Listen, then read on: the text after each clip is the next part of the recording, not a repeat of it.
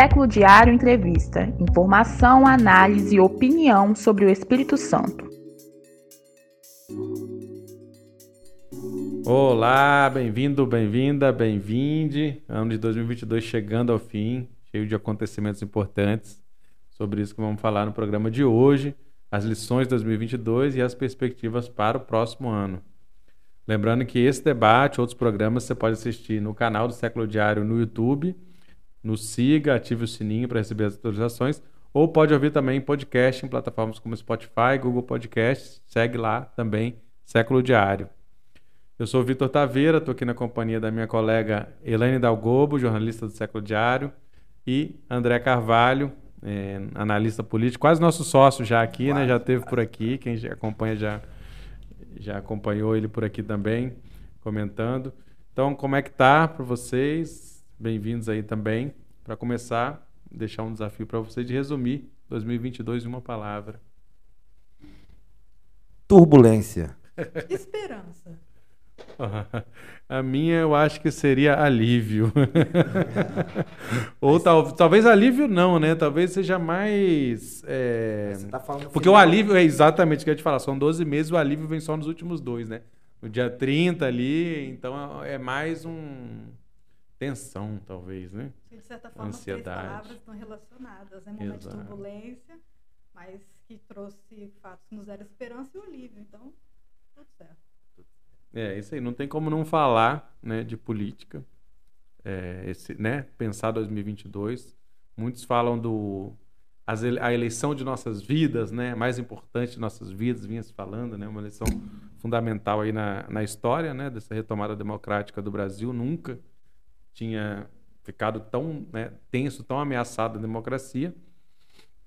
E vamos trazer aqui também para o Estado, né? Tivemos uma eleição primeiro, segundo turno depois de muitos anos, né?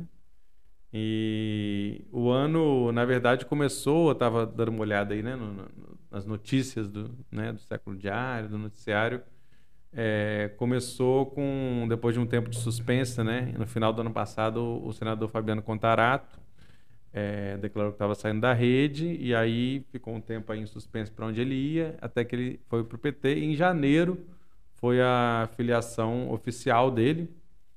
É, e aí criou-se a expectativa, foi também outra mini novela no começo do ano, de que ele fosse o candidato do PT ao governo do Estado, como uma candidatura à esquerda do Renato Casagrande, né, atual governador do PSB.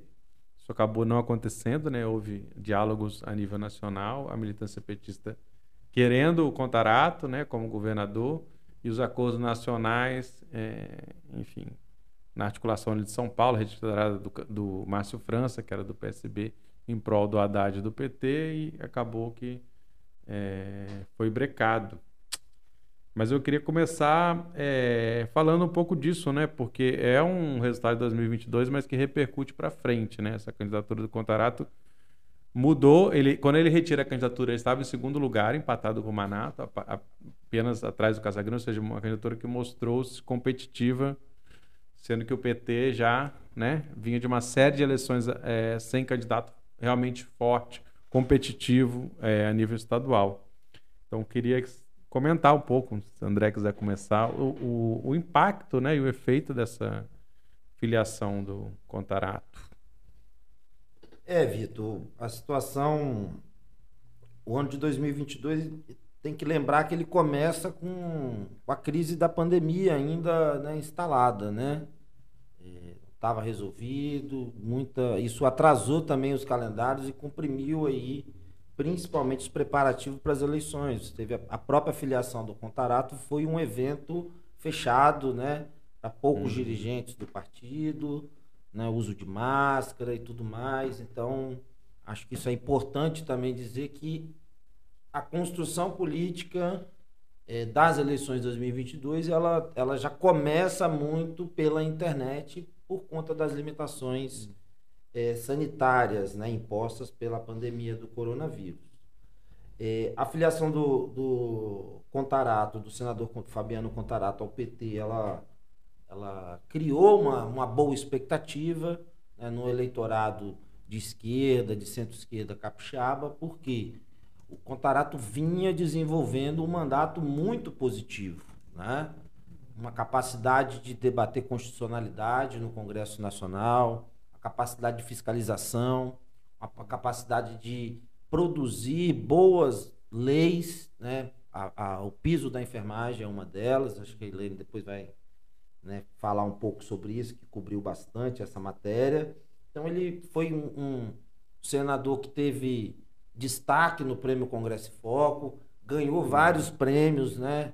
É, por funções de trabalho, busquei no ano passado o mandato do Contarato para uma agenda e falaram que estava difícil, porque estava recebendo muitos convites, uhum. inclusive convites nacionais e internacionais, por conta do seu desempenho. Uhum. Então, e essa aproximação é, com o PT acontece ao longo de, desse mandato, né? Assim, acho que na, na própria disputa ali do legislativo. Exatamente. Ele vai. A gente tinha né, um senador que foi eleito na cédula dos militares, né? Ele era um delegado, então isso gerou um, uma, uma, uma expectativa dentro do eleitorado que estava condicionado, estava buscando né, o voto no capitão, o voto em, em, militares, né? Acabou que ele passa por isso aí. Inclusive o segundo senador eleito também é, é, não por ofício, mas desempenha atividades empresariais na área né, de segurança, armamentística, é o Marcos Duval. Então, assim, esse foi o, caráter né, dos senadores eleitos, que logo, no, no, logo nas primeiras ações do mandato do Cantarato, ele vai ser questionado pelo próprio eleitorado que o ajudou a eleger no Espírito Santo. Né? Falando que ele traiu porque ele virou um, um senador de esquerda. Então, isso teve. A conjuntura ela, ela, ela foi muito à extrema-direita e né, o, o Fabiano Contarato é a pessoa que domina a legislação brasileira, a Constituição e defendeu isso republicanamente, democraticamente e nesse período se reaproxima do PT. A candidatura dele gerou uma expectativa dos movimentos sociais, né, de ter por é, long, um, long, um período aí de 20 anos, poder ter uma candidatura com pujança, uma candidatura com capacidade de unificar os partidos de esquerda e de centro-esquerda né, no Espírito Santo, uma candidatura com capacidade de levar demandas do movimento social para a pauta política, principalmente é, a questão da diversidade, e aí não só resumindo a questão do movimento, as pautas do movimento LGBT, mas a diversidade como um todo, né, da mulher na política, contra a violência política de gênero, né, a, a afirmação da negritude, a defesa da lei de cotas, né, é, foi um senador que conseguiu criar essa expectativa e a expectativa dos movimentos sociais era que essa candidatura pudesse levar as pautas que estão de fora da agenda política do governo do Estado desde 2022, né, nesse ciclo de revezamento Paulo Artung Casagrande. Uhum. Agora, é interessante que, além né, da, da, da derrubada da candidatura ali do, do Contarato, também ao Senado, o PT faz essa movimentação, coloca dois nomes, né? Era Célia Tavares e o Reinaldo Centro Ducati, né? Ex-reitor da UFS.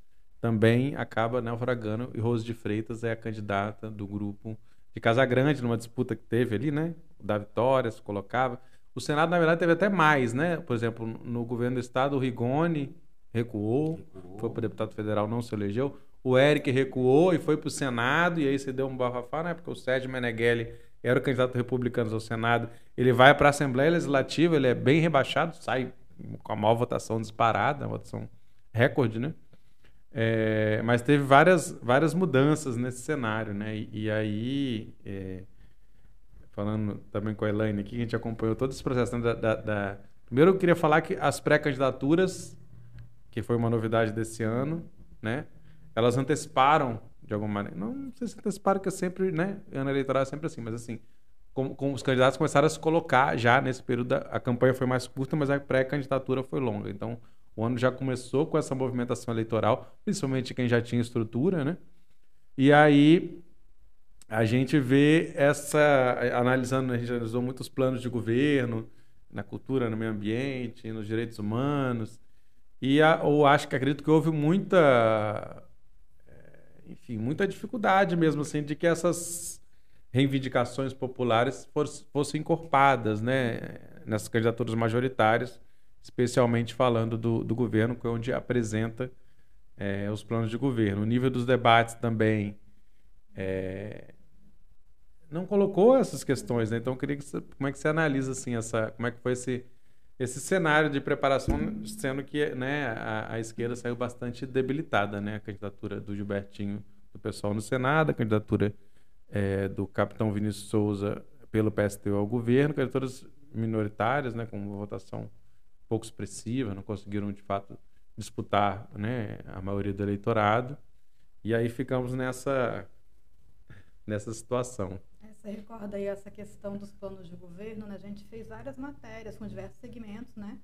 Perguntando, assim, a, avaliação dos segmentos, o que achava dos planos de governo, né?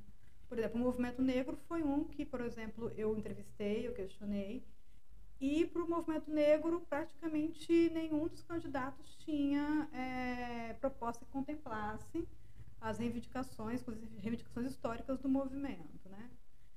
E acabou que, aí já pulando já para o segundo turno, né? É, que a gente não estava esperando esse segundo turno Manato, Casa Grande. Então, mesmo diante de toda a falta de diálogo do governo, do governo Casa Grande com os movimentos sociais, né? que inclusive o, o governo Casa Grande recebeu o movimento negro pela primeira vez em oito anos, aí falando contando o primeiro mandato, né? Foi em abril deste ano, né, diante da morte do jovem lá em São Pedro, assassinado pela polícia, né? Mesmo diante de toda essa falta de diálogo, o movimento negro, assim como todos os movimentos, apoiaram Casa Grande no segundo turno, é por sabendo que é, um bolsonarista no governo do estado seria algo bem mais complicado, né? Uhum. E ah, um dos compromissos assumidos por Casa Grande, inclusive, foi com a pauta do movimento negro, assumiu um termo de compromisso. Aí foi com o movimento negro, teve também os profissionais de Sim. educação. O, os próprios movimentos camponeses. Todos, isso foram muitos relatos, né? Eu acho, é, a gente entrevistando as pessoas sentia muito essa coisa do, dos movimentos, sentir o próprio MAB, uhum. enfim, os atingidos por barragem, os próprios sindicatos é, sentiram que a marca desses quatro anos foi uhum. um pouco diálogo, em alguns casos nenhum diálogo, do governo estadual com é, esses movimentos. E aí, no, no, segundo turno, há essa série de, de, né, de cartas é. compromissos. Acho até diante dessa falta assim, de propostas que contemplassem alguns grupos, como a gente mencionou aqui, né? É, no segundo turno houve toda essa mobilização. Olha, nós estamos com você, Casa Grande, nós sabemos que um bolsonarismo no Estado não pode avançar, e mas queremos também uma contrapartida. Né? É, o movimento negro, por exemplo, nesse momento está é, questionando, por exemplo, a ausência de negros nas secretarias. Até o momento, uhum. a Casa Grande anunciou a manutenção de alguns secretários, a entrada de alguns novos, como o próprio vice, Ricardo Ferraz, uhum. e não tem ainda nomes negros contemplados, né? Isso era uma, um dos compromissos assumidos, uhum. né? E a própria criação da Secretaria de Igualdade Racial, né? Uhum. Até o momento não houve anúncio dessa iniciativa e o movimento questiona, assim, mesmo que se houver, né, a questão da negritude não pode ser contemplada só nessa secretaria, uhum. porque há negros que têm competência, têm condições de assumir outras áreas também, né? Exatamente. É, e, e fica claro, acho que a grande força aí dessa nova, né, esse rearranjo do, do Casagrande, ao contrário do, né, do plano federal, onde você tem um governo de oposição assumindo uma reformulação total, né, a equipe de transição, todo esse processo que você tem uma continuidade e uma sinalização. Tem alguns é, cargos aí que o Casagrande, inclusive, trocou secretários de secretarias, manteve alguém ou manteve alguém que já estava na estrutura, né? E quem aparece como grande é, personagem que ganha força política é justamente Ricardo Ferraço, né? o vice-governador, que é uma sinalização é, à direita do Casagrande, né? e não à esquerda, como, né? que vem de antes, vem dos pactos é, antes das eleições. Né? E ele vem, aparentemente, já né? como, como secretário, como vice-governador, com uma força política, uma pessoa muito articulada né? no meio empresarial. Então, assim, é um, eu acho que é um dos grandes nomes, né, que apontam aí para esse governo. Então, retomar lá um pouquinho, que assim, é, em maio de 2022, pesquisa IPEC apontou o Contarato empatado com o Manato uhum. em 12%. Casagrande tinha, nessa mesma pesquisa, ele teve 44% dos votos. Uhum. E termina o primeiro turno com 49,86%. Né? Uhum. Ou seja, de maio a outubro, o, o Casagrande cresceu 5 pontos percentuais. 5,86. Uhum. Né? Essa votação do Contarato ela diluiu. Né? Mas, que pese que ela foi transferida, né, o Casagrande, é, porém, assim, qual era o papel, né? Que, que, bom, retomando a pergunta, assim, acho que a candidatura do. a pré-candidatura do PT na figura do senador Fabiano Contarato, ela aguçou os movimentos sociais na elaboração das suas demandas. Né? Uhum. É, e isso deu peso decisivo para no segundo turno. Né? Esse setor que queria a candidatura do Casagrande, ele não, a do Contarato, perdão, ela não se engajou como deveria se engajar numa candidatura, como se engajaria numa candidatura de esquerda. Por quê? O Casagrande tinha uma estratégia no primeiro turno. Né? O Casagrande fez uma eleição muito difícil também, por quê? Porque é um terreno eleitoral pautado pela extrema-direita, pelo bol- bolsonarismo, pelo é, é, seitas religiosas, de líderes religiosos ultra radicais, né, que desrespeitam né, as liturgias de todas as religiões, inclusive.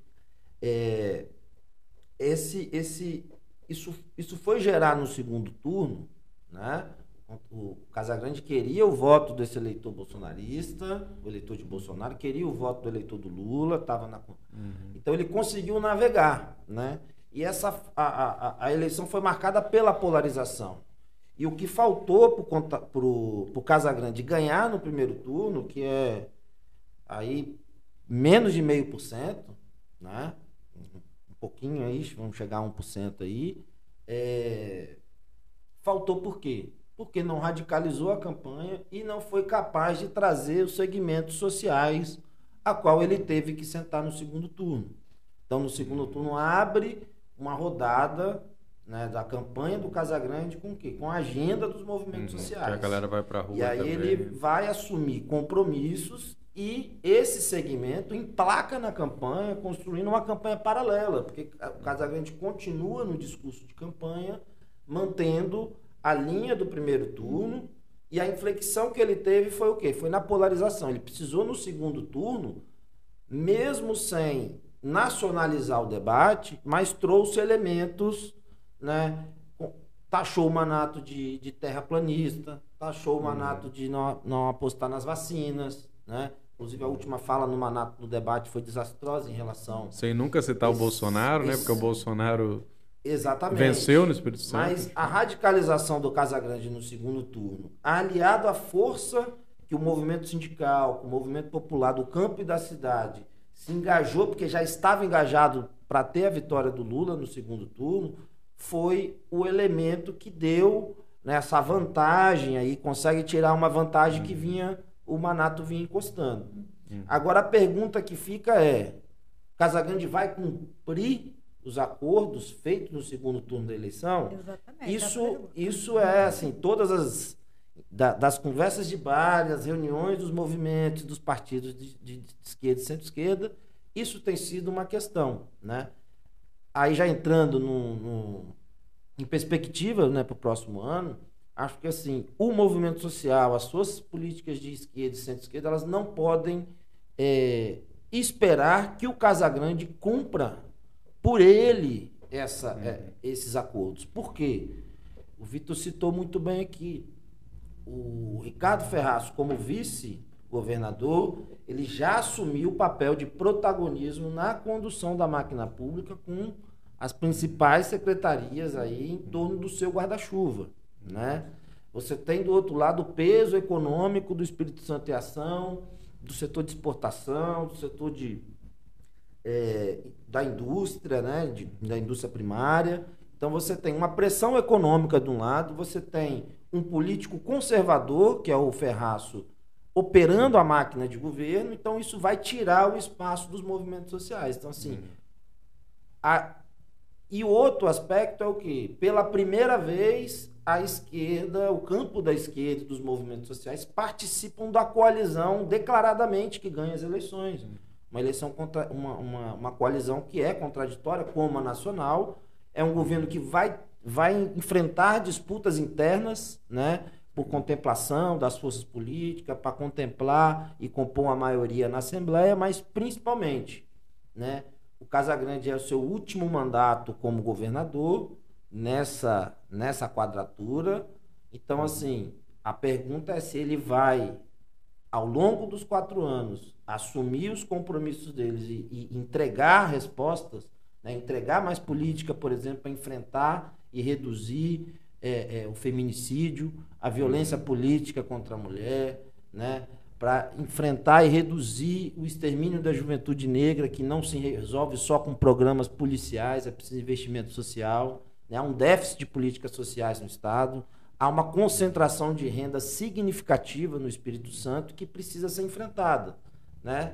Mas é isso. Tem uma pedra no caminho, que é Ferraço, que está com a máquina do governo, está tá largo dentro da máquina do governo e já deu toda a sinalização que o Ferraço, a partir de, de, desse espaço na máquina pública, ele já vai se constituir para ser o candidato uhum. da, reeleição, da sucessão. Sim, e aí Inclusive, entra... ele tem uma mágoa lá atrás, porque ele Paulo foi preterido na chapa de Paulo Artung, por um acordo nacional, que colocou Casagrande na vice, e agora ele justamente é o vice do Casagrande e o postulante à sucessão. Ou seja, a esquerda dificilmente ela vai seguir com, hum. na sucessão com Ferraço. Exato. Não sei se ela fica até nem até o final do governo. E né? seguir com Casagrande, não sabe ainda também o que Casagrande vai fazer, né? Se ele vai. Se ele vai renunciar, se ele vai, é, mas são cenas exato. ainda. Ou se ele vai apoiar alguém, ou se ele vai fazer o Paulo Artung ali chão. ficar Agora, o fundamental é isso: o movimento social que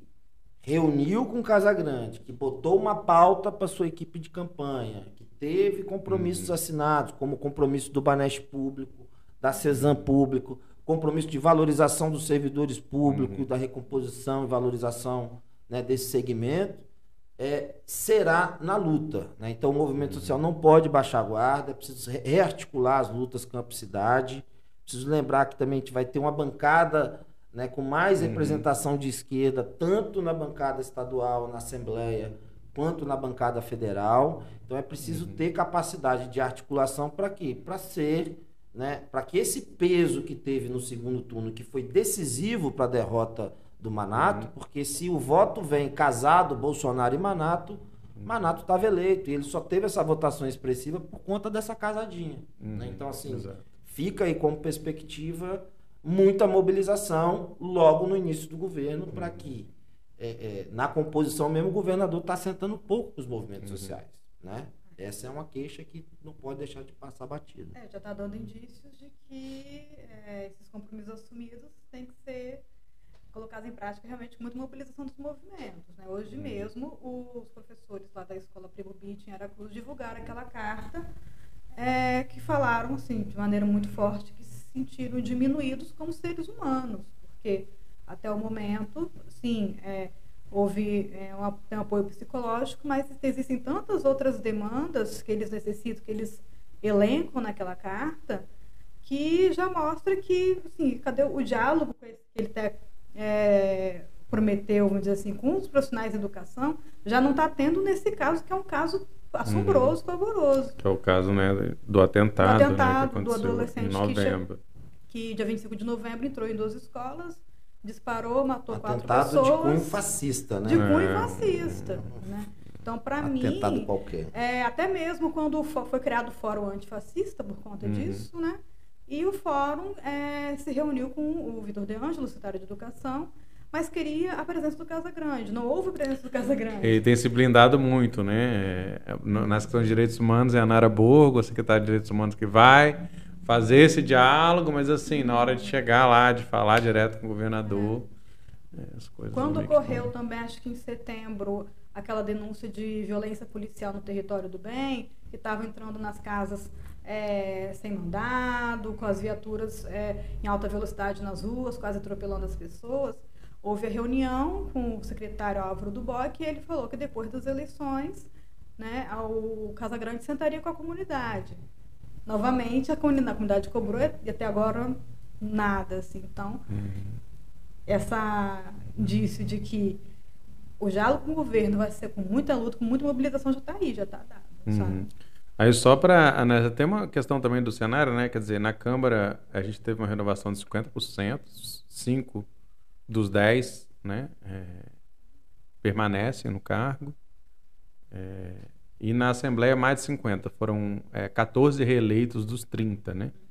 Principalmente na Assembleia, quer dizer, o PSB, Partido de Casa Grande, elege um, né? Houve uma debandada, né, de alguns que, que estavam, o Thiago Hoffmann, né, que é um, era secretário do Casa Grande, é, porque é muitos que do PSB acabam é, migrando ou se candidato a federal, enfim.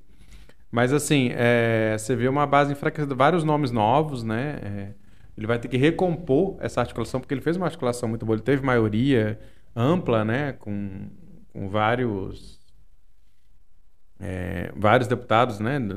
Dali do campo dele. Mas assim, agora você tem uma nova configuração e você tem, embora uma, um ligeiro aumento da esquerda, né? Pra, de um para três, digamos.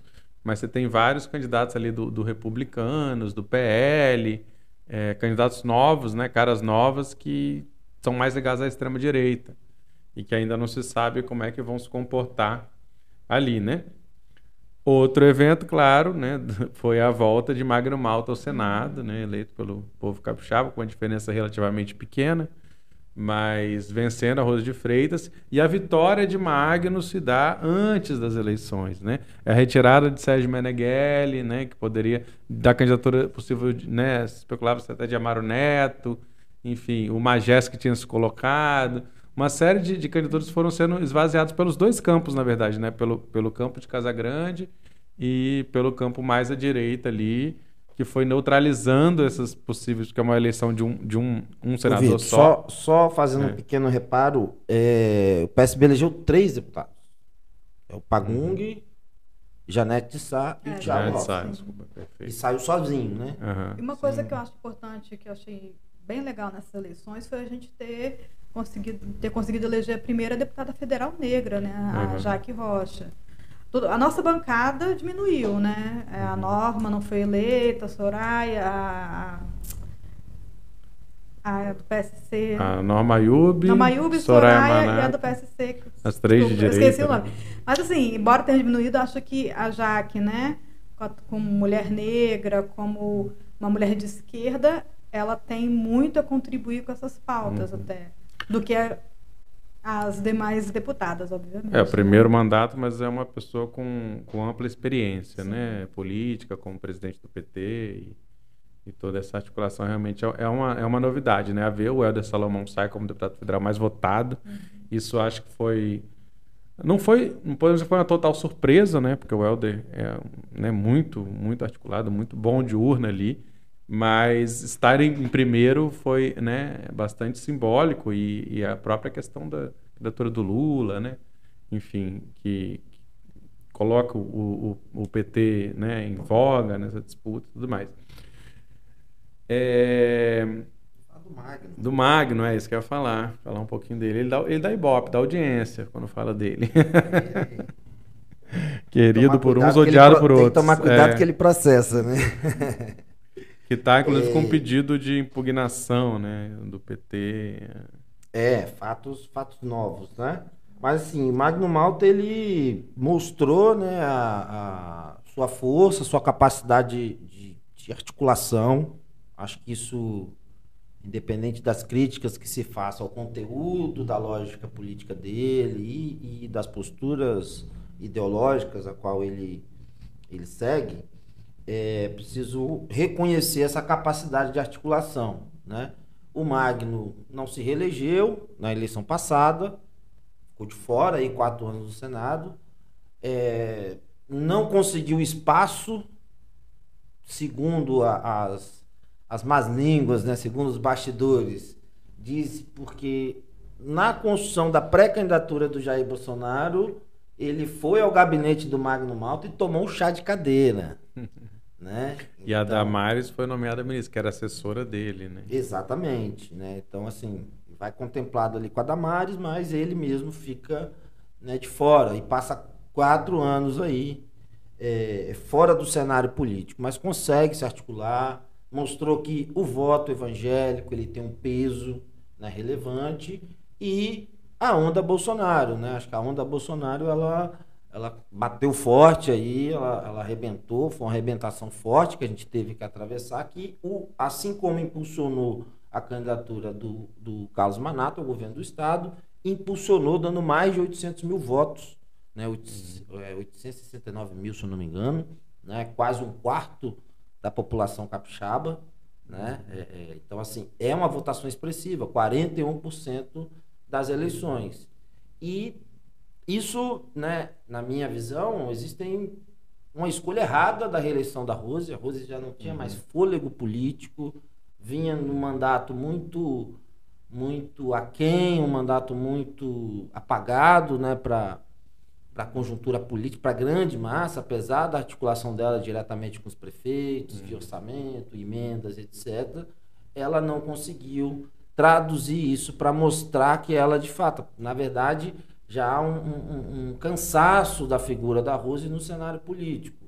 Não gerou novidade, não atraiu nada novo. E fez uma campanha de camarão, né? Foi escondendo a candidatura dela, no final disse que estava é, com a Tebet, né?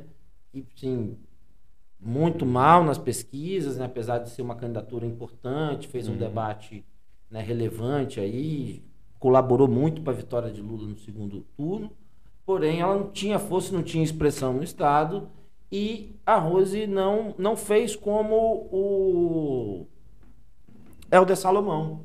Né? Helder Salomão, ele polarizou a eleição. Uhum.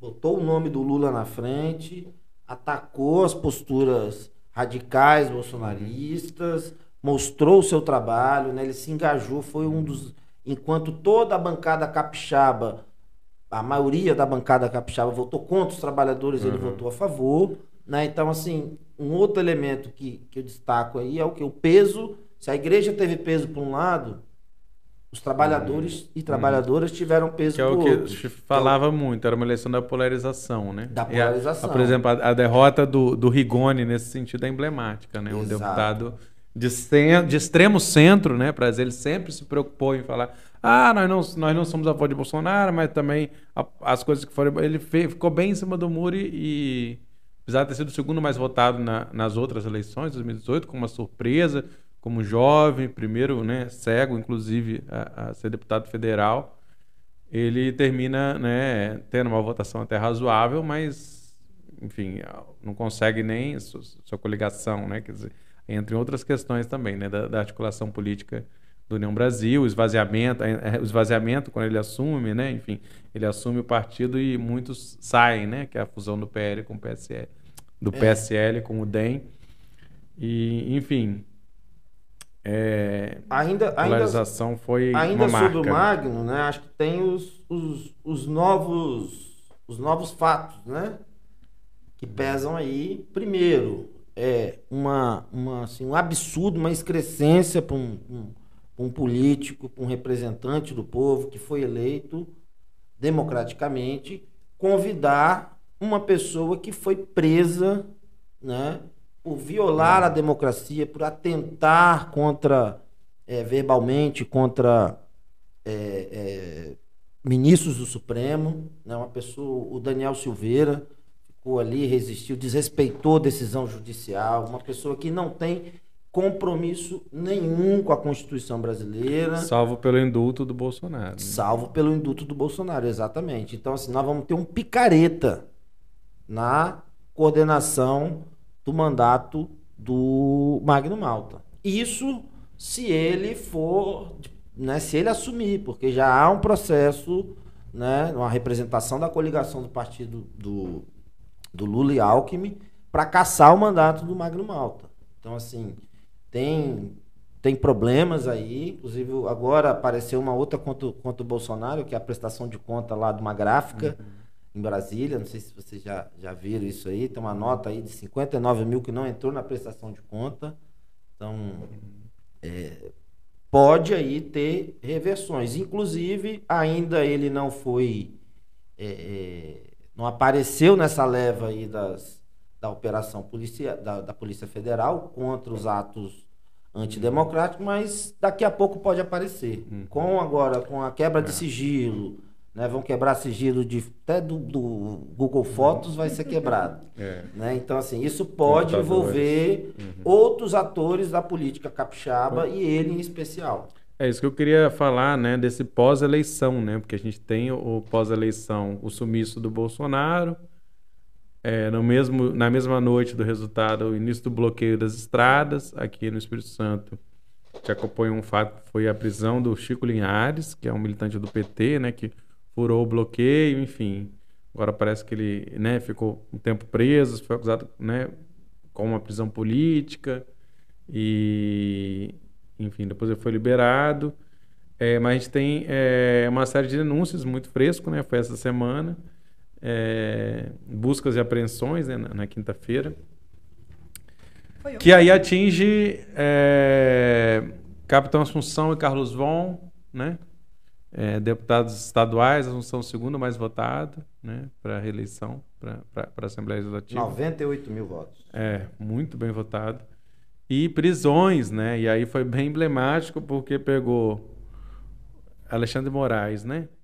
Pegou Armandinho Foltora, é, vereador de Vitória e futuro presidente da Câmara a partir do ano que vem. Vamos ver se isso confirma que agora... Ex-futuro, né? É, Porque é, se a Câmara de Vitória aceitar esse rapaz como Olha, mas a Câmara, de, a Câmara de Vitória aceitou tanta coisa É, que... a Câmara né? de Vitória tolera muito A gente teve até um né? fato do, né, do final do ano agora, que é a cassação do mandato do Gilvan da Federal por infidelidade partidária, mas isso não vai ter feito porque ele ainda está entrando com recurso, ele assume como deputado federal, segundo mais votado, é, no ano que vem, então ele praticamente deve, deve né, não vai ser muito afetado pela decisão. Mas assim, é, foi preso um pastor, foi preso um jornalista e foi preso um empresário, que são, quer dizer, praticamente os quatro elementos que conformam essa insurgência bolsonarista contra a democracia de não aceitar o resultado eleitoral. São mandatos políticos, são empresários, é, são é, religiosos, né, digamos dizer assim, fanáticos religiosos, né, extremistas religiosos,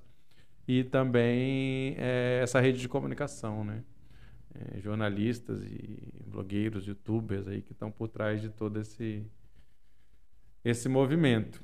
E aí também queria falar de umas, algumas fricções, né? O momento eleitoral também é de fricções. E uma delas começa né, na, no município de Vitória, quando a capitã Stephanie, declara, vice-prefeita, declara apoio ao Casagrande, sabendo-se que é, Lourenço Pasolini, o prefeito de Vitória Republicanos, é, não apoiou publicamente, não, não, não, se expôs muito, mas que ele é um desafeto de Casagrande e que ele né, apoiou a, a candidatura de Manato. E isso vai agora, é, depois da eleição, em novembro, vai ficar mais explícito quando tem aquela. Uma, uma, briga, né? Violência que eu... explícita, né? Conta pra gente. É. Contra Stephanie, quando foi na, na ordem de serviço lá em Cambu, Jardim Camburi, que ele literalmente tirou o microfone das mãos dela para ela não falar, assim. Mas ela bem, achei bem legal isso, bem afrontosa, vamos dizer assim, uhum. ela fez um ao vivo nas redes sociais, falou o que ela queria ter dito quando o microfone foi tirado da mão dela. E depois ela foi para aquele a inauguração lá da do Parque da, da Gruta da, da, da Gruta, né? E novamente tocou Climão, assunto, hein? Aquilo ali eu acho que foi o climão do ano ali da política. Tocou no assunto na frente dele, na frente de todo mundo, em tá, público, na frente na da frente comunidade. das autoridades. E falou sobre a questão das licitações do carnaval, não foi isso? Teve essa... Falou, pois é, teve uma. Denúncia. Ainda botou denúncia. denúncia. Então, assim, o clima entra quente e vai esquentar mais, porque, né, Capitão Steph foi candidato a deputado federal, não teve uma boa votação, não teve apoio do prefeito, obviamente. Já estava fraturado, embora não fosse muito visível, nos bastidores já, já se sabia, né? Mas, enfim. Sobre, sobre esse fato, assim, eu acho que é, a radicalização da política no país no último período, ela tem levado um, um, um déficit de institucionalidade, né? Eu acho que um, quem está em cargo eletivo tem que respeitar esse espaço. É normal, é da política, eu acho que as divergências, as disputas, mas precisa ter espaço e forma de tratamento correta, né? A capitã Stephanie foi eleita, na chapa com o prefeito. Eu acho que isso era um assunto para ser tratado entre os dois, né? entre a equipe da, da administração, era para já ter um procedimento já uhum. em relação a isso, porque as opções né, de cada um não, não pode interferir no cargo que ela exerce. Uhum. Né? Então, senão a gente está violando o Estado Democrático de Direito que garante que qualquer indivíduo possa fazer a sua escolha democrática em quem votar ou apoiar. Né? Retomando o assunto aí da, do inquérito dos atos antidemocráticos, assim, é, no Espírito Santo foram 23 mandatos de busca e apreensão e quatro de prisão. Né? Ainda tem poucas informações aí sobre todos os, os o, do resultado aí dessa ação, né? Então, em alguns dias aí com a apuração, com a investigação, a gente vai ter mais notícias e novos nomes devem aparecer. Eu achei, inclusive, que foi é. pouco parabenizar. Mas o Espírito Santo foi um dos principais assim atingidos, né, pela é, medida. É, no é, Brasil tá... foi um, uma operação nacional, mas o Espírito Santo, quer dizer, teve parabenizar a Procuradoria Geral de Justiça do Estado, que assim fez o pedido, né, ela colaborou aí e o, e o ministro Alexandre de Moraes atendeu esse pedido. Então, assim, é um pedido que parte aqui do Estado, né? Acho que isso é importante dizer que ver que a estrutura de justiça do Espírito Santo ela está se movimentando no sentido desse uhum. enfrentamento. Acho que isso é importante, né? A, a, a ter as instituições também em nível né, subnacional trabalhando nesse sentido de combater e inibir os atos antidemocráticos né, é, e infraconstitucionais dois deputados, são uma vergonha para o nosso estado. A gente tem dois deputados que estão de tornozeleira eletrônica, né? deputados que afirmam, né, o, o, o, capitão Assunção, defensor do AI-5, está reclamando de censura, né? mas é, é, ele não mediu as consequências na hora de infringir a Constituição, de citar a população, de publicar fake news e não aceitar o resultado das eleições. Então, assim, você vê que é, é, é um parlamentar bancado com dinheiro público, acho que isso é fundamental dizer, bancado com dinheiro público para atacar as instituições democráticas. Isso não pode ser permitido. Tem que ser caçado. Né? Os partidos que estão envolvidos também nessa trama têm que ser caçado. Tem que suspender o fundo partidário, suspender fundo eleitoral. Porque é só assim que a gente consegue controlar, porque se os partidos dentro da democracia brasileira cumprem papel fundamental. É através do partido que você disputa a eleição, é através do partido que você compõe governo, é através dos partidos que você consegue levar para dentro da esfera pública as demandas da sociedade civil, né? E esses partidos são financiados, os deputados são bem pagos para trabalhar em prol da população em prol do fortalecimento de uma democracia brasileira que já é frágil, porque ela é muito desigual, ela não dá oportunidades a todos de participação política e de representação. Então esse o Carlos Von do Democratas e o Capitão Assunção, assim, é, mandaram muito mal, né? Carlos Von do DC, né? Democracia Cristã. É, Democracia Cristã, perdão. É, então, assim, é uma vergonha para a Assembleia Legislativa do Espírito Santo, é uma vergonha para o Estado do Espírito Santo ter dois deputados de tornozeleira por atentarem contra a democracia, né? O Carlos vão só até o final do ano, né? Foi um dos, um dos que teve... Não se reelegeu, né? Não Teve uma, reelegeu. uma queda de quase 40% na, na votação dele, ficou de fora, mas o Assunção, como dissemos, né? Saltou, se reelegeu. Foi segundo, colocado, né? foi segundo atrás só do Sérgio Meneghelli, exatamente. Agora, o vereador Armandinho, né?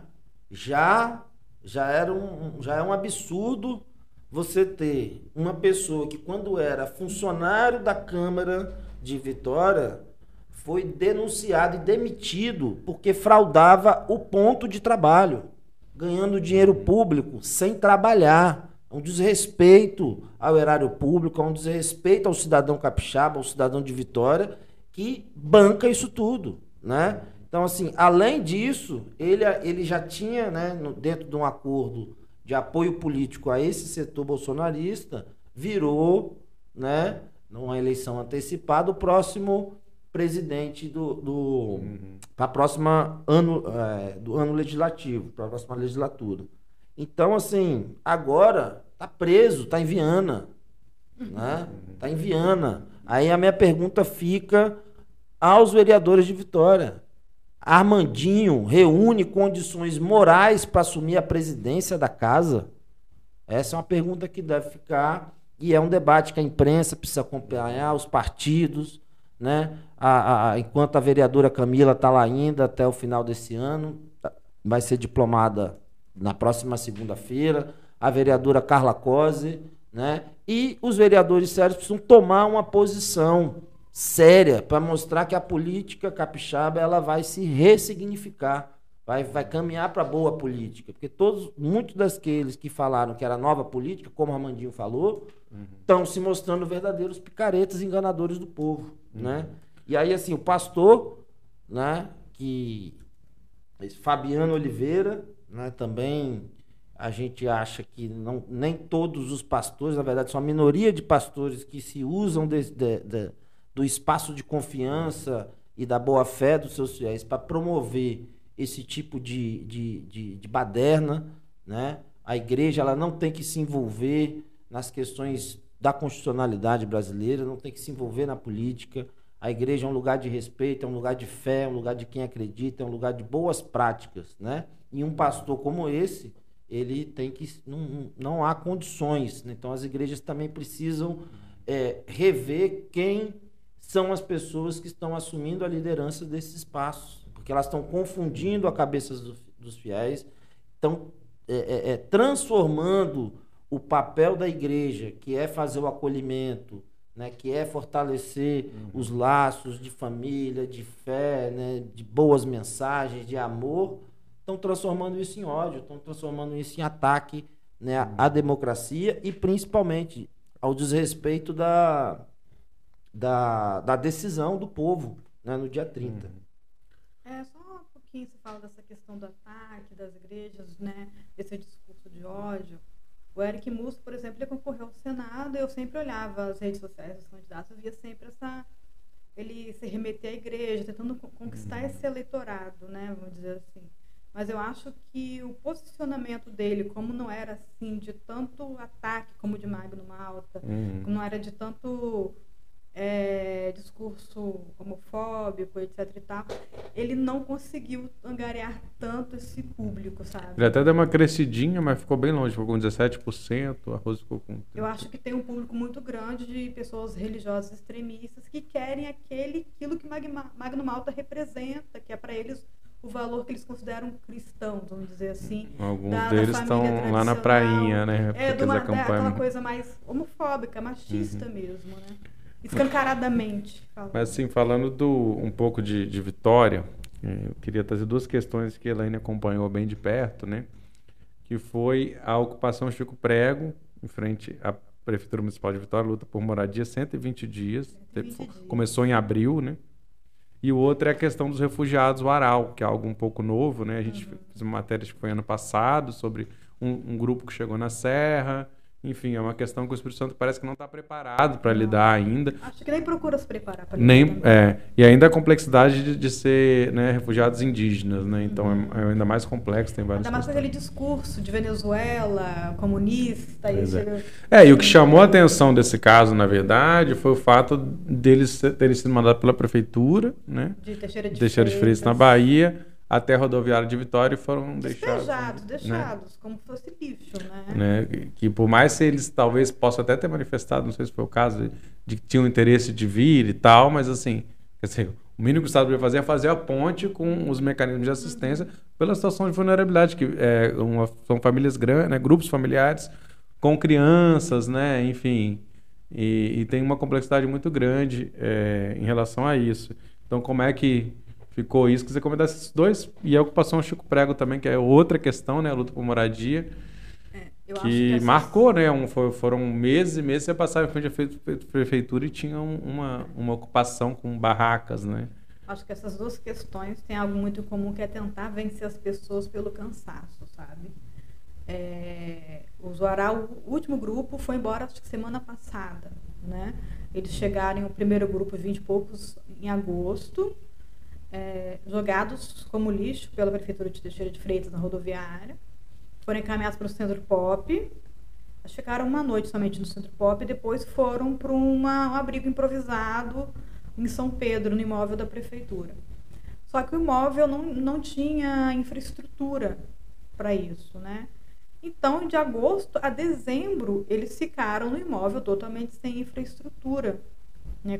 Teve uma certa abertura de diálogo da gestão com alguns grupos, como é, a ONU, né, a Acnur, né, que é a Agência para Refugiados, com a Pastoral do Migrante, né, entre outros grupos, mas, assim, até tentaram é, cogitar a possibilidade de fazer um abrigo para eles numa escola estadual em Santa Clara, aqui perto uhum, do centro de Vitória. Mas a comunidade nem foi consultada a respeito disso. Isso gerou uma, um desconforto na comunidade que não foi procurada, que já tinha reivindicações acerca daquele prédio, de, daquele é, prédio funcionar, voltar a ser uma escola.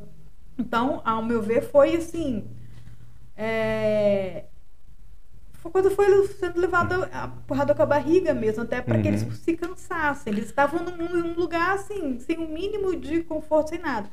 Um primeiro grupo, né, cansado, né, acabou da situação, acabou indo embora.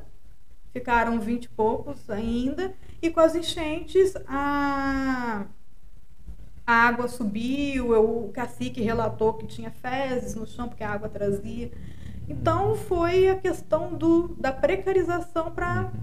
Para chegar um ponto que não suportasse mais aquela e a, condição. É a ocupação na prefeitura a mesma coisa, a né? Foram quatro é, meses. Exato. Por isso que eu falo que são semelhantes, porque tentar vencer a pessoa pelo o grupo, as pessoas pelo cansaço, pelo, pelas condições indignas. Imagina quatro meses em frente à prefeitura e foi muito tempo. A gente sempre passava ali, tava aquelas barracas, né?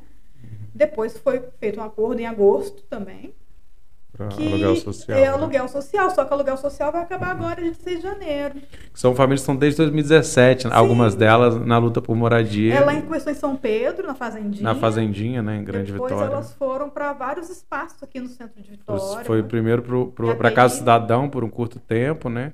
Depois vieram IAPI, é. e enfim, foi o Santa Cecília. Santa Antes, Cecília. Santa Cecília teve um outro edifício ocupada ainda e com a reforma de Santa Cecília, que foi entregue, é um fato também desse ano, né? É, que foi, foi para famílias da Piedade. É, algumas da Piedade, que, outras, né? Que são merecedoras, sim, uhum. mas essas pessoas que estão hoje no aluguel social, que são dessa ocupação, estão esquecidas uhum. quando elas saíram do daqui do centro. Elas foram para o Morro do Romão, para a escola. Pra, ah, exatamente, escola Irmã Jacinta. Irmã Jacinta. Onde, na verdade, é, isso aí, é, entre outro tema que estava aqui, foi uma das matérias que a gente foi, foi, mais lida aqui em fevereiro, que foi sobre a guarda municipal. Eu acho que é o uso da a Romu foi até a escola, né? Eu, eu tive lá na escola Sim. e tal, não nessa ocasião, mas assim eles era uma escola que estava abandonada, uma demanda da comunidade de que ela seja colocada de volta, porque os estudantes estão estudando lá embaixo, né? E enfim, mas estava ocupada, era usada, né? Tinha alguns usos ali até ilícitos assim, então a princípio eles tiveram até foram bem vistos parte da comunidade. Fechada há muito tempo. Há muito, muito tempo, né?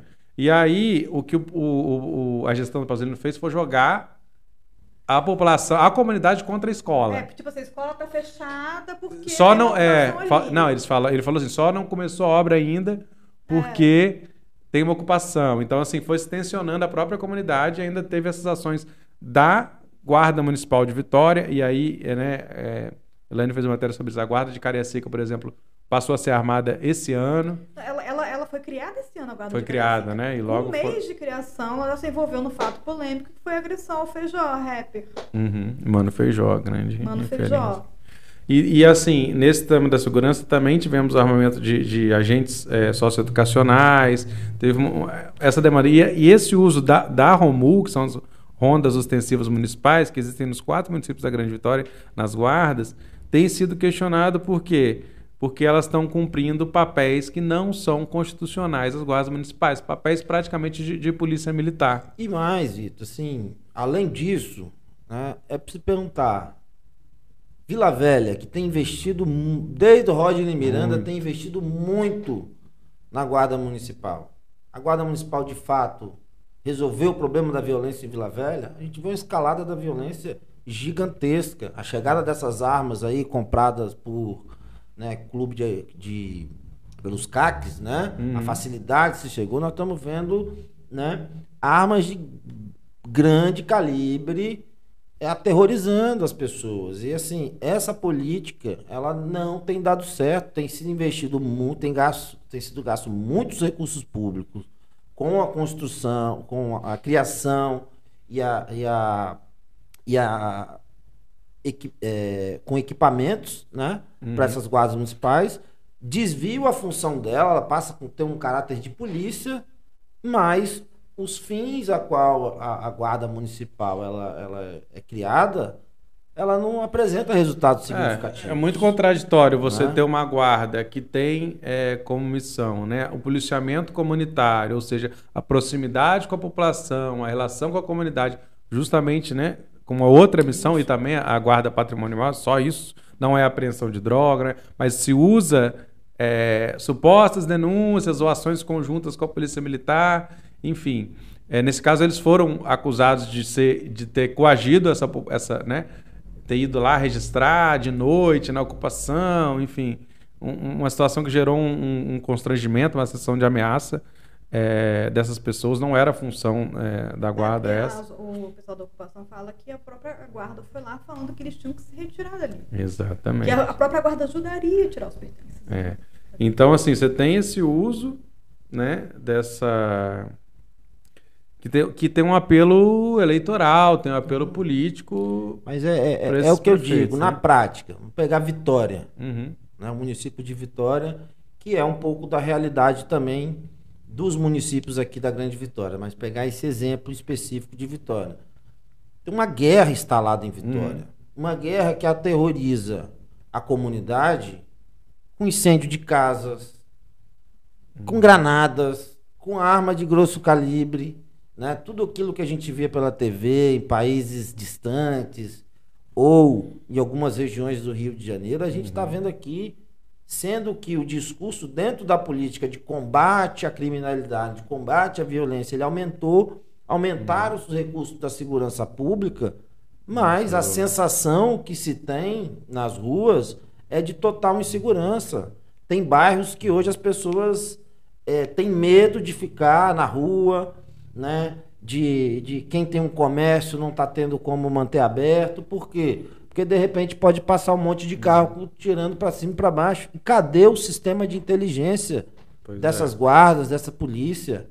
Né? É. Cadê Eu o sistema? isso, você- porque essas ações ostensivas e, e- e violentas e agressivas com arma de alto calibre é como se anulasse o trabalho comunitário, porque como é que a população vai confiar numa mesma guarda que a oprime com armas de alto calibre para fazer o policiamento comunitário, né? E- tipo, e- ou seja, não tem sido, é, é, não tem Não é sido efetivo. efetivo, É. de fato, assim, né? eu posso dar só uma, uma boa notícia aqui.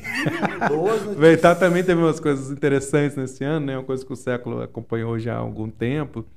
Foi interessante, né? Porque uma pauta inédita a nível nacional foi a criação da política indigenista de Aracruz, uma política Sim, municipal específica para a população indígena. Obviamente, coisas não estão dadas, é uma Que conquista. elegeu um vereador legal. indígena. Foi comandada por Wilson Jaguareté, que é o primeiro vereador eleito indígena em Aracruz, vereador do PT, né? o mais votado, inclusive, né? Que é uma política nacional dos indígenas, né? É. Muito bacana. ele Exato. Já está dentro desse, desse projeto, né? De eleger representação. A Exatamente. aprovação da política indigenista foi uma das pautas que eu mais gostei assim, de fazer em termos de que eu me emocionei muito. Assim, eu achei muito bacana cobrir a, Uhum. a sessão. Eu você percebia a felicidade dos indígenas, a alegria deles. E assim, foi essa pauta e a aprovação do piso da enfermagem também, que foi Hum. para mim foi Duas lutas fenomenal. importantes. Duas lutas importantes. E é isso, só a- as conquistas vêm das lutas, né? não Das vêm dessas lutas. boas vontades do político. Aracruz é o único município com aldeias, reconhecido, né? Aldeias, território Tupiniquim e, e Guarani de Aracruz. E assim, é um marco, né? Porque é, pode inspirar outras iniciativas, porque lá sempre foi isso. É, tem muito a questão da FUNAI, né? Que tem os recursos nacionais, Mas, a, mas muitas dificuldades a na ponta. FUNAI, o escritório é em. em Minas Gerais. Exato, não Né? tem. É, não, tem uma, É. não tem um órgão aqui. A política indigenista É. cria uma estrutura institucional. E cria que Próxima. permite, inclusive, que se canalize melhor esses recursos, tanto é, estaduais como Federais, federais, né? Eles O, aproximam o estadual é importante também que essa política seja construída a nível estadual, e aí, no caso, Aracruz é o único com indígenas aldeados, mas você também tem outras questões dos indígenas não aldeados, ou em territórios ainda não reconhecidos pela FUNAI, mas que tem- então assim, precisa de reforçar estadualmente, e talvez, né, de baixo para cima do município possa pressionar É, os indígenas de Aracruz, eles estão articulando com a deputada Irine Lopes a questão da política estadual. Uhum. Já está eu acho né? que ela, ela, a Irine foi reeleita e eu acho que com pessoas como Camila Valadão, por exemplo, isso pode ganhar mais força, né? Agora que Camila também está na Assembleia Legislativa. João Coser também, né? Uhum. Exatamente. E assim, é, outra notícia boa, embora nunca é tão boa, né, nesse caso, é a repactuação do acordo, né, é, com os atingidos pela Samarco Vale BHP, né, crime de 2015, novembro de 2015, né, que ainda é muito presente no noticiário do século, é, principalmente Fernanda Kozemenko, né, repórter vem acompanhando já há anos essa, essa causa e todo ano seguem as dificuldades, seguem as acusações, seguem né, os cortes de benefícios, de benefício, né, nem assim que devo De chamar, né, de direitos, né, direito. dos atingidos. E aí tem um, um avanço esse ano, isso ainda está sendo terminando de ser costurado, mas que diz, olha, o acordo como foi feito não serve, temos que falar em outro patamar. Helder Salomão, como deputado federal, o presidente da, da Câmara Da Comissão de Direitos Humanos. externa, não, Foi. eles não, ele não mais. Agora ele é Ah. da, da comissão externa, né, que acompanha a questão do, do Rio Doce, atuou também muito fortemente eh, nessa questão e assim abre-se um, um- panorama, né, eh, possível de, de algumas melhorias aí nesse sentido. E aí eu queria trazer outro, outro tema que eu acho interessante, também muito triste, né? Que é o caso, tá até, né? Temos notícias novas para falar do, do atropelamento e morte da Luísa Lopes, né? É, eu cobri nessa, foi para mim também, como Helena falou de emoção, para mim foi um das- momentos mais emocionantes mesmo, assim, como jornalista. Muito difícil também entrevistar a mãe, né? Eu entrevistei ela Da, da vítima, a Adriane, né? É uma mulher muito com uma força incrível, né? De estar naquele momento, mas estar ali. E, e, ela, e logo esse ato foi muito interessante. A Luísa, é, estudante da UFES, né? Final quase de, de oceanografia, ela é passista da Jucutuquara, atuava em, em coletivos de, né, de dança, de performance. Então, é, ela foi atropelada na Avenida Dante Michelini. Então, esse ato teve é, a presença dos cicloativistas. E assim, na verdade, ganhou uma repercussão nacional pela entrevista, né? É, dada, né? um- na verdade, foi, acho, acho que até o policial que gravou, é, até co- colhendo, né? Indícios de que ela poderia estar embriagada, ela está com uma voz bem embargada, isso viraliza. Ela manifesta uma insensibilidade, né? Total. Acabar de acontecer uma morte, ela preocupa, investigação. Pelo carro, então isso ganha uma repercussão que, que indigna as pessoas que não conheciam também Luiz ou, e também toda essa rede que conhecia que fazem um ato muito muito emocionante. E aí recentemente, aí em agosto, né, aí novamente a Irine Lopes, né, acho que muito atenta, nesse ato está presente várias famílias de vítimas de acidente de trânsito, né? Existe ali um movimento, né, pessoas que, que lutam por direito, né? Estamos falando de casos de imprudência, né? Não de acidentes, mas de, de- de crimes. E aí ela, ela é aprovada e é sancionada em agosto a Lei Luísa Lopes, né, que é, prevê auxílio a familiares das vítimas de acidente de trânsito, né, que regulamenta porque ah, no caso de Luísa ficou explícito também isso, assim, tipo, a família foi atingida e e não tinha um amparo, né, uma coisa tão tão dolorosa, tão repentina. E aí temos também agora, André esteve lá inclusive, né, na inauguração do edifício de pós-graduação da UFS novo que leva o nome de Luísa depois de uma eleição, né, pela internet do- do- da própria comunidade acadêmica é, que homenageia ele, ela, né? É, a, Lu- a Luísa era um- uma pessoa fantástica, muito querida. É, também foi muito emocionante participar tanto da. receber essa notícia, que foi terrível, mas teve a caminhada né, da, da UFES até o local do acidente, uhum. logo depois do ocorrido. Tem a instalação da Ghost Bike, da né? Ghost Bike, é... né, mais uhum. uma em Vitória, infelizmente, né, a gente precisa ter uma política melhor né, de, de para os ciclistas na cidade, para a locomoção. Não é a primeira Ghost Bike também na Avenida Dante Michelini, que é uma avenida de, de E naquela ocasião eu também sou ritmista do bloco Afro Kizomba, né? A gente foi convidado naquele momento para poder fazer uma, uma última homenagem naquele momento e foi bem emocionante, principalmente assim ver uma fala que se repete, se reproduziu agora na inauguração né, do prédio da. Ela era colega minha de UFES, né? Ainda estou lá terminando meu, meus estudos e ter né, o nome dela marcado né, num prédio da universidade isso é muito importante porque faz manter a, memória, a lembrança de não só de uma pessoa querida, mas das demandas que nós temos para enfrentar ainda na nossa cidade. E a fala assim da, dos familiares dela é muito interessante que eles falam assim que fizeram a, a, a, o ocorrido com a Luísa, apesar de ter tirado ela da família, mas também entregou uma série, ela, eles conseguiram ver a partir desse, desse momento, o tamanho que a Luísa tinha uhum. fora de casa, o quanto ela era querida né, pelas uhum. pessoas, o ativismo dela, as mobilizações que ela estava envolvida, a uhum. parte cultural do samba e tudo mais. Então, assim, a, a, a família se sentiu, tem se sentido Sim. muito acolhido pelas uhum. novas amizades e pelas várias e várias manifestações de carinhos que ele, nem esperava de onde saiu, né? Uhum. Então é. isso é muito emocionante quando a família fala disso, a mãe, a madrinha. O que ela né? falou, a Adriane falou que foi até o título da matéria que eu fiz, foi se ela não fosse a vítima, a Luísa estaria aqui lutando por justiça. a Adriane isso... falou comigo hoje, a mãe da, da Luísa, porque o, o Ministério Público ofereceu a denúncia, né? Mas não decretou prisão. Então, fui conversar com ela hoje sobre o assunto. E ela falou justamente isso que o André disse. Assim, ela, ela falou que não gosta de tocar muito no assunto porque revolta muito a ela, né? Uhum. Mas que, por outro lado, ela fica muito feliz diante das homenagens. Ela citou a questão do prédio, né? Que ela ficou muito uhum. feliz com essa homenagem, com a questão do ato. E é que ela percebe o quanto a filha dela era querida, era amada, era guerreira e ela acredita, sim, na justiça. Ela falou que é só o início do processo, né? Mas ela acredita, sim, que a corretora que atropelou e matou a filha dela vai ser punida, vai uhum. ser, vai cumprir pena. E aí, você falou, assim, da questão da frieza, né?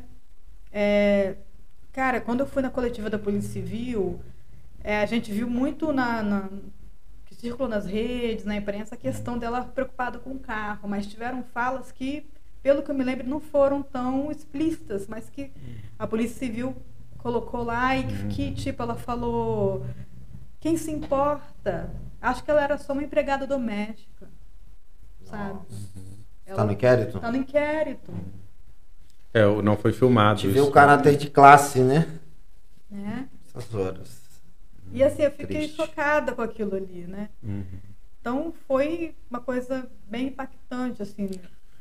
É, como a gente está falando isso, né? As lições, né? De classe, desculpa, de classe, de raça. É, de ra exato. E assim, que, que, isso sirva de alguma coisa, né? né? Que tipo, nesse caso da lei é interessante porque talvez desse um passo para que as famílias que sofram com isso, como a família dela está sofrendo, tenham algum tipo de amparo, né? Mas que também o movimento é, né?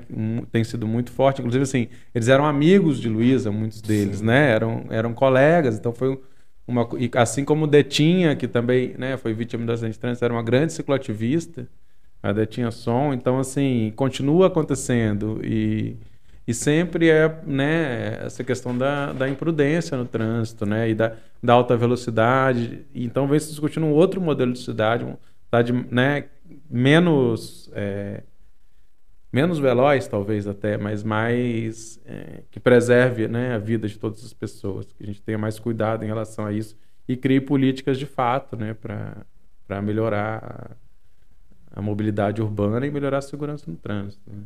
Exatamente. E aí, eu queria também é, destacar aqui, né, nesse sentido da, das lutas, né, é, uma que eu falei, que eu acompanhei também, foi da, das Mães Eficientes, Somos Nós, né? Que é um coletivo que teve acampado no, no Palácio Anchieta, né? Pedindo uma audiência para o governador, aquilo que a gente falou lá no começo, né? Elas tiveram lá alguns dias acampadas, é, tiveram né, embates na Serra com a Prefeitura de Vitória, pela inclusão né, do, dos alunos é, com necessidades especiais, né? Diversas, e, isso, é, e essa luta é, pela inclusão é fundamental. A questão dos cuidadores nas escolas, né? Que, que se possa, né? Para que se efetive essa, essa educação e... universal inclusiva e não, né? Como alguns políticos vêm defendendo, faz um e ainda defende ainda com, com orgulho como se isso fosse um avanço. Faz uma escola para pessoas, né? Para essas pessoas. E, e aí você se livra, entre aspas, desse problema né, da inclusão. Do Manato, não era? Se, sim, foi, é. foi, foi. De, deu uma polêmica. Ele voltou atrás um pouco, né? Depois, ele, acho que ele deu. E as mães deficientes, lembrando que a luta delas é em todos os níveis de ensino, inclusive na universidade. Na universidade. Na, é, eu, venho, uhum. eu acompanho, assim, essa questão aí desde 2018, mais ou menos, que trabalhei na Câmara de Vitória e a gente via uma demanda muito grande né, e problemas que os pais e mães estavam enfrentando para manter os seus filhos especiais nas escolas por, por essa falta de estrutura, né, falta de preparo, preparo dos profissionais que estão lá, preparo dos alunos que estão na escola, falta de estrutura para atender, né, de, mecan de recursos pedagógicos para dar conta de uma nova dinâmica de aprendizagem, né, e também passei por isso na prática, né? Eu tenho um colega de sala de aula, Samuel, filho da Lúcia, né, lá nas Ciências Sociais, um salve aí para toda a galera, é, que a gente acompanha, né? Essa dificuldade que, que se tem, muitas vezes, na cognição, é, a dificuldade da fala, da expressão, a dificuldade em acompanhar um professor que ele é mais acelerado. Então, você, é, dos colegas, né, interagirem no sentido da ajuda e do próprio profissional de apoio. Né? Então a gente vê que essas pessoas têm uma grande capacidade, né? têm uma, uma capacidade de formulação, de entendimento, de produção, mas com algum nível de, de dificuldades. Né? E essas dificuldades precisam ser facilitadas pela estrutura. Né? Eu, eu, eu li o depoimento da professora, a professora Adélia, das Ciências Sociais, que é, é vou lembrar exatamente ela estava contando de, de, como ela tem um aluno que precisava de, de algum tipo de, de atenção e que ela fez praticamente a prova para adaptar para essa pessoa e tipo assim ela não ganhou nada ela fez né? Ela não ganhou nada, eu digo, não, não só no sentido financeiro, mas assim, no sentido de que. Reconhecimento. Não, da, da estrutura. Ela teve que fazer, assim, no horário extra, e ela faz, ela falou, né, com orgulho e tal. Mas assim, que a, estrutura não estava preparada, ela teve que fazer por, por, conta própria, como um indivíduo. Exato. E a gente teve até o caso né, do, do Acho que ela nem acompanhou do professor Douglas, Douglas Ferrari, Ferrari, professor da UFES, né? Que é, acabou não conseguindo inscrever projeto por causa de, de pesquisa em andamento, de... que ele não pôde né, prosseguir, porque todos os trâmites, né, para que dê continuidade. Mas ele tem, é, tem deficiência visual uhum. e não consegue ler edital, né? Uhum. Então, é, com essa dificuldade, a pesquisa dele foi interrompida, né? E os alunos, uhum. né, bolsistas, né, prejudicados uhum. também, né? E aí esperando que se reabra, né, agora com o fim do governo Bolsonaro, nesse governo Lula, um novo ciclo, né, de, de avanço na educação também que a gente precisa realmente eu acho que é um tema que, que tem que estar tá muito atento e essa luta aqui no estado, né, com esse coletivo, é, e espero que pelo Brasil, né, para que a gente possa de fato, né, fazer esse, esse, essa segunda etapa da inclusão, né, porque a, as cotas e, a, e as políticas, né, é, do governo Lula, até com o ProUni, embora seja polêmica e tal, mas assim, houve um salto e agora a gente precisa dar talvez outro salto, e né? Assim, é, eu acho, desculpe derrubar, eu acho que também precisa ter uma, assim, as políticas de inclusão, as ações afirmativas, uma mudança na mentalidade também da uhum. academia, dos professores, da docência Com mesmo, certeza. tá? Eu acho que, minha opinião pessoal, acho que tem muita teoria e pouca prática em alguns espaços. Se fala muito em inclusão, se fala muito em acessibilidade, mas na hora de colocar na prática e reivindicar isso da instituição e de compreender a situação do outro, a coisa já não é, já é diferente, entendeu? É assim, a gente esse, é, é um tema delicado de fato porque até ontem a política era de segregação, né? era de separar esses alunos e Uhum. jogar numa PAI para se ocupar, para fazer uma brincadeira e tal, que faz essa PAI faz um trabalho maravilhoso, né? Tem que elogiar um tipo de trabalho, mas falando de inclusão na educação, isso é recente, né? Até esse momento a gente tinha tem no imaginário da população de que essas pessoas não são capazes né, de estar nesses espaços. Então, tanto a mentalidade da sociedade que reflete nas estruturas políticas e nas políticas, ou seja, não basta só hoje ter as políticas de inclusão. É preciso uma ampla campanha de conscientização, Sim. né? É preciso reciclar os professores, é preciso dar estrutura, é preciso investir para atingir justamente isso que você falou, Elane, que é o imaginário popular, né? É a concepção de que aquela pessoa ela, ela demanda atenções especiais e a estrutura precisa é, corresponder, porque muitas das vezes aquele profissional que defende uma política inclusiva, ele não encontra resposta, né? Uhum. E aí ele fica ali entre entre um pai ou uma mãe que não compreende que aquele aluno diz que ele está atrapalhando a aula, né? Diz que está atrapalhando o aprendizado do filho, diz que o professor está tendo que retardar a matéria para dar atenção a um aluno só, tendo que ela tem que dar aula para todo mundo. Então tem uma série de tensões que muitas das vezes a história é na mão do profissional, é de quem está lá né, né, na ponta, porque assim, os gestores muitas vezes não recebem esses pais, essas mães. Sim, né? tem uma série de tensões, eu compreendo perfeitamente. Mas eu acho que ainda na academia existe um grande, uma grande soberba, sim. É, não vou dizer que é uma totalidade, mas vou dizer que existe é, um grande número de pessoas, sim, de casos, por exemplo, de mães, e até, até falando para, para acessibilidade, para além da questão das pessoas com Uhum. deficiência, mães que Exato. têm filhos, né? E que precisam sair 10 minutos antes do final da aula para poder pegar o ônibus e chegar a tempo na creche do filho. E que Ou não são precisam amamentar, enfim. várias questões. Mas é, Mas é porque é um problema estrutural, né? Estrutural. Então afeta tudo. Agora, só é, para trazer alguns pontinhos para não deixar para Fernanda coisa minha que eu não puxar minha orelha, é, já que ela não pôde estar aqui, é, questão de meio ambiente, alguns destaques. É, enchentes em janeiro, início do ano, muito graves em novembro, em vários municípios do Espírito Santo. Tivemos um incêndio é, de grandes proporções no Parque Paulo César Vinha, na reserva de Restinga, aconteceu no mês de setembro.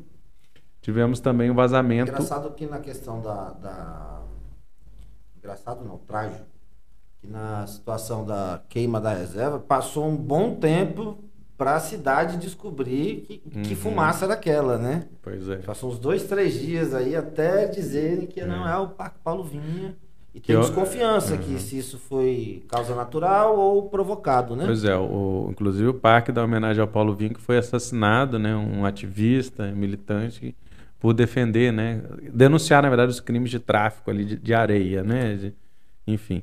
Mas é, o que chama atenção também, eu acho que isso no governo Lula tem uma sinalização, inclusive os acordos com a Marina, de que se possa é, avançar de fato num debate sobre os mudanças climáticas e na mitigação, porque é, a tendência é que esses fenômenos se acirrem, tanto né, de- de mais chuva, de mais calor, de mais frio, e, e quem é mais penalizado é justamente a população em maior situação de vulnerabilidade. Então, assim, é gravíssimo, é para ontem, e o Estado vem também engateando ainda muito lentamente nesse tipo de política, fica naquela, formalidades ali e sem, é, sem fazer um processo realmente é, amplo, popular, participativo.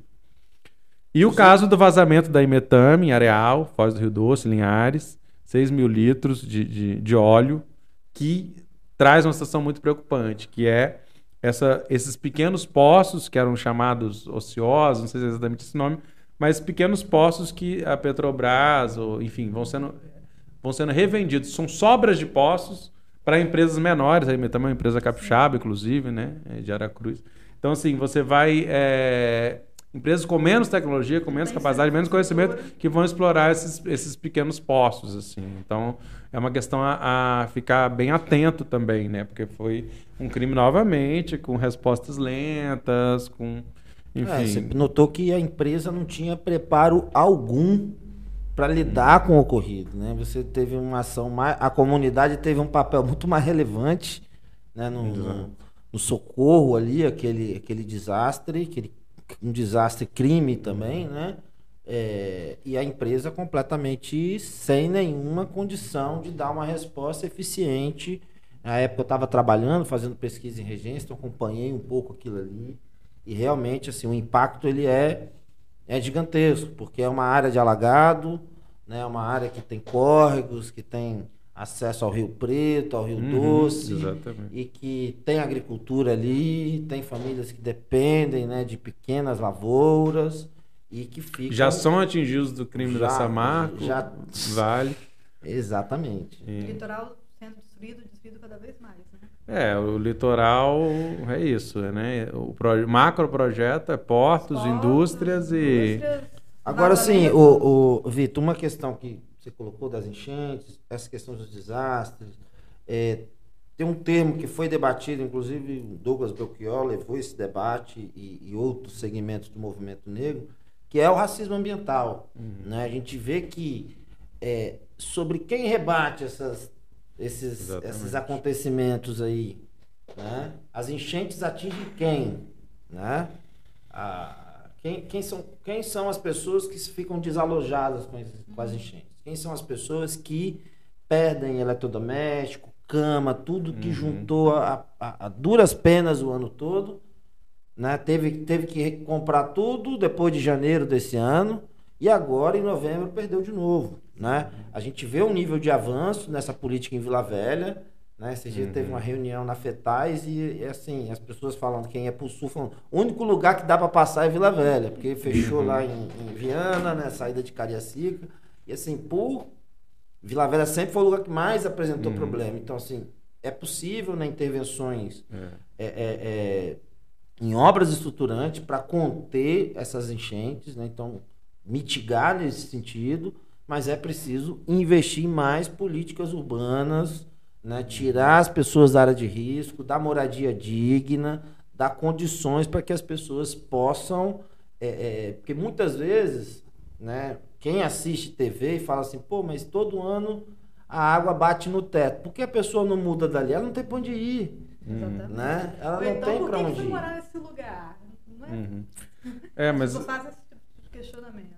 Então precisa de políticas públicas, assim, não só as obras estruturantes, intervir na infraestrutura e urbanização, mas ter política social para identificar essas regiões mais atingidas e tentar fazer um processo de é, é, é, de fortalecimento, de empoderamento, de transferência de renda para que essas pessoas possam ter condições de, de não perder tudo de novo na próxima chuva. E agora já vem janeiro aí, vai chover mais. Né? Você então, trouxe essa reflexão de quem são essas pessoas mais atingidas pelas enchentes. Aí você me fez lembrar uma entrevista que fiz essa semana com a Evani, presidente do Sindlimp. Uhum. Porque a, né, são, é uma categoria, né? que é composta principalmente por profissionais terceirizados. Então, em várias prefeituras, as empresas não estão pagando esses funcionários. E também no CAN e na SEDU. E aí, uma, uma observação que a presidente do Sindilimp fez foi o seguinte: essas pessoas são as pessoas que foram atingidas pelas enchentes. Uhum. Aí você vê que são trabalhadores da limpeza, né, etc., uhum. que estão é, em funções consideradas mais precarizadas, trabalhadores terceirizados, né? Exatamente. Então, acho que vai muito ao encontro dessa reflexão que você traz. Você falou de Vila Velha e chuva, só tá mais um adendo aqui na questão ambiental, que aí esse ano a gente tem alguns um avanço interessante e é uma luta bem, bem, né, bem antiga ali da Lagoa Encantada, né? Hum. É, que é uma região justamente né, inundada de lagoa, então ela ajuda a absorver um pouco das chuvas. Então foi aprovado a criação né, de um parque ali, uma luta antiga dos moradores do entorno principalmente. Porém, também está tá transitando o, foi aprovado o plano de mobilidade em Vila Velha, que tem impactos direto na região. Então, assim. É, ali foi uma área aberta, né? Uma área que você tinha ali o Vale Encantado e para trás deles era tudo mata, toda Uhum. essa região de Então, alagado. tudo isso que era. É, tudo, e Então, você- absorvia você essa teve a água. época né? da, da, da, da retirada de areia, né? Uhum. Foi um dos primeiros impactos ambientais que teve ali, foi a retirada de areia para a construção civil, muito dela para venda, né? da- Dessa areia ilegal, extraída ilegalmente. Uhum. Depois você abre ali a, a, a leste-oeste, né? O Uhum. contorno para dar acesso, né? tirar da Lindenberg, tirar dos, da- das BRs, os caminhões que entram para o Uhum. porto de Capoaba, então eles cortam, cortam ali com, a, com uma, uma nova rodovia e abre, é, você já vê a expansão. De um lado, loteamento, e do outro Uhum. lado, uma área toda destinada a parque logístico de Você contêineres. perde a né? absorção de, de- Então você vê assim, a, a- ali é uma área que fica próximo à praia, né? Por não estar na, na- no cinturão ali da Rodossol, ela tem um, um valor mais baixo, né? Então ali está uma área estruturada, né? é, é, o- com, com vias ali em boas condições e tem chamado a atenção para a construção civil. Uhum. Então ali a disputa ali hoje já é Sim, uma sim, disputa que total. envolve a especulação imobiliária, que é ocupar aquilo ali e Uhum. acabar com toda essa região, né? Pois é, essa questão da, da absorção da água mesmo, das zonas atrás, né? virou tudo concreto, tudo cimento, e você vai ter que criar uma mega estrutura para absorver. E aí, gente, já para terminar, eu acho que. Eu queria falar uma coisa é, boa que- também. O que, que vocês queriam falar? O que, que vocês têm mais aí para falar para a gente Eu concluir? acho que teve uma coisa que orgulhou os capixabas, que foi a ação da, dos meninos da periferia de São Mateus, né? Uhum. Que foram junto com Gaviões da Fiel, torcida do Atlético, que teve que, né, na- no trânsito aí pro, pro, pro jogo dos estádios, desbloquearam as barreiras bolsonaristas. Sim. E aqui Virou logo, manchete nacional. Logo né? no início, né, da, da- da- dos bloqueios, né, a gente viu Viralizou. essa mobilização e algo que chamou muito a atenção é o quê? Que a região norte do Espírito Santo foi a região que mais votou em Lula, ele ganha em vários municípios do extremo norte do estado.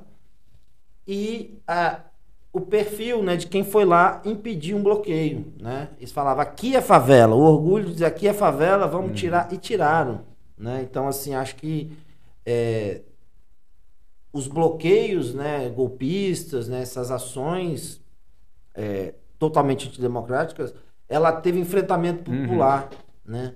A, a, a sociedade teve que se organizar e agir, e agiu com mais força e mais celeridade que a Polícia Federal. E aí é o questionamento: se a Gaviões da Fiel consegue desobstruir uma, uma, uma via, se a torcida do, do Atlético Mineiro consegue des- desobstruir uma via, se a comunidade da periferia de São Mateus consegue desobstruir uma via, por que, que demorou tanto né, para começar a desmobilizar os bloqueios em todo o país? A Polícia Federal foi morosa. Então, Polícia assim, Rodoviária Federal, foi, inclusive, foi a, comandada tinha aplicação de multa, né, mil reais por cada hora, é, é, 100 mil por hora, né, de, de- para o proprietário do caminhão que tivesse com ele parado lá, mesmo com todas essas decisões né, que o ministro, o ministro Alexandre de Moraes corretamente e com muita responsabilidade, eu acho tanto, tanto no processo eleitoral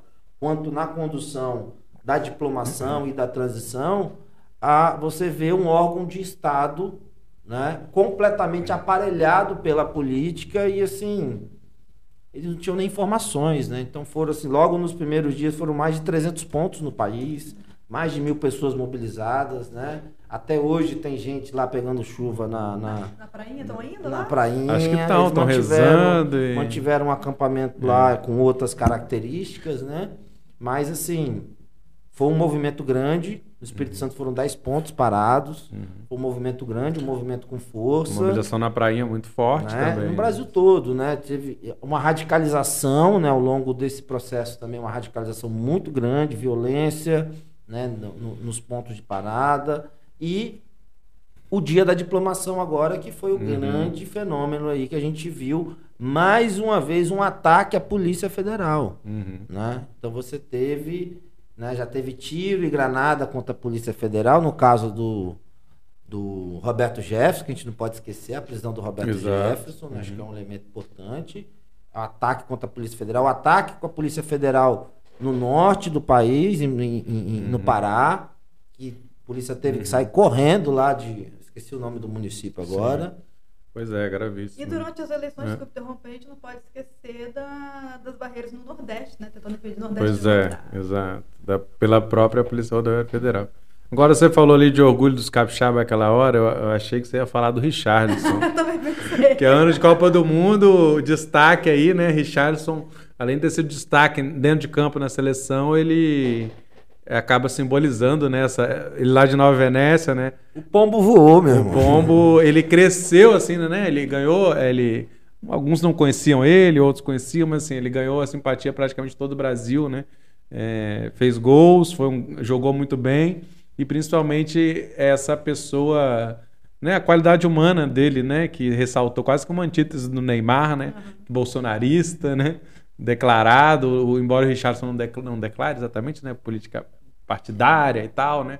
Mas a postura dele foi muito diferenciada, né? Quando deu apoio eh, na pandemia, ajudou- eh, fortaleceu, né? Defendeu a ciência e fortaleceu, inclusive, né? Financeiramente, ajudou na compra de, de Financiou a viagem dos estudantes do IFES, que estavam sem dinheiro. daqui, poder- tá apoiando o clube na cidade dele, né? O Real Noroeste, onde ele começou. E também ele se emocionou, né, com a torcida. Ele, ele representou muito esse, esse sentimento. Então também é uma, uma figura muito destacada aí.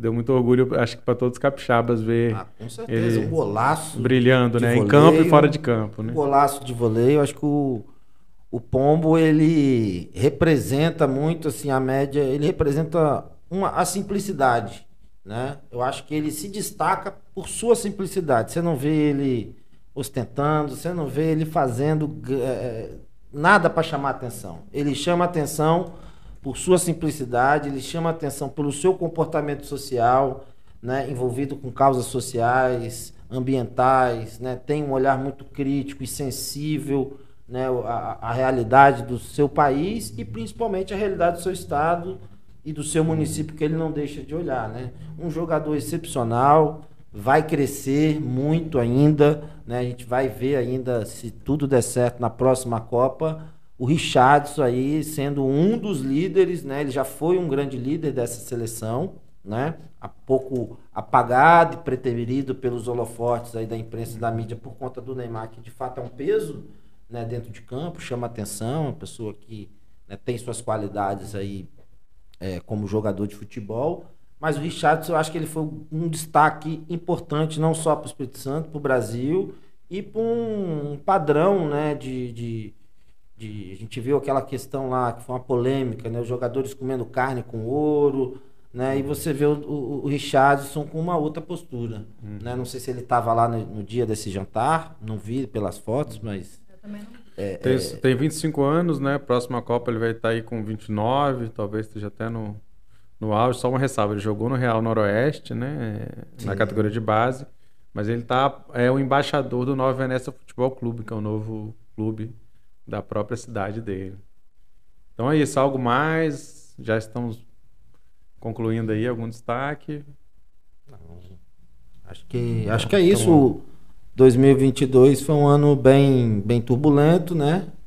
É, com esses vários acontecimentos aí que mexeu com a vida dos capixabas, é, do brasileiro. E agora é 2023, né? Um ano aí melhor para todos e todas, com que a política volte a ser política, né? Que ela saia aí dessa, dessa histeria terraplanista e volte né, a conduzir a vida do brasileiro e o país para um lugar que todos nós mereçam, com mais qualidade de vida, igualdade social e oportunidade para todos. Um ótimo 2023 aí a todos e todas.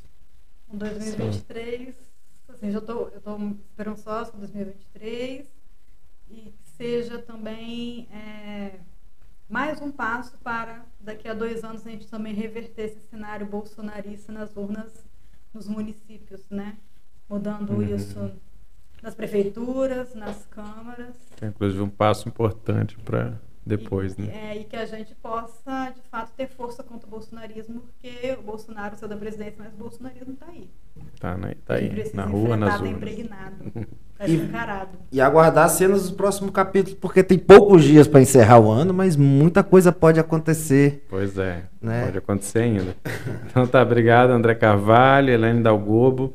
Essa foi a retrospectiva do, do século, é, produção e locução, né, minha, Vitor Taveira, com a companhia aqui dos colegas, apoio do Cauã Elmer. Voltamos aí na, na próxima semana, com nas próximas semanas, né, também aí, pode acompanhar é, novas, novas entrevistas, a entrevista do século volta. E também lembrando que para saber mais informações diárias, notícias, análises, é só entrar lá, séculodiário.com.br, tudo sobre o Espírito Santo aí nessa perspectiva né, que a gente abordou aqui, né, de defesa dos direitos humanos, né, de, de avanços sociais. É isso aí, até logo. Século Diário Entrevista. Informação, análise e opinião sobre o Espírito Santo.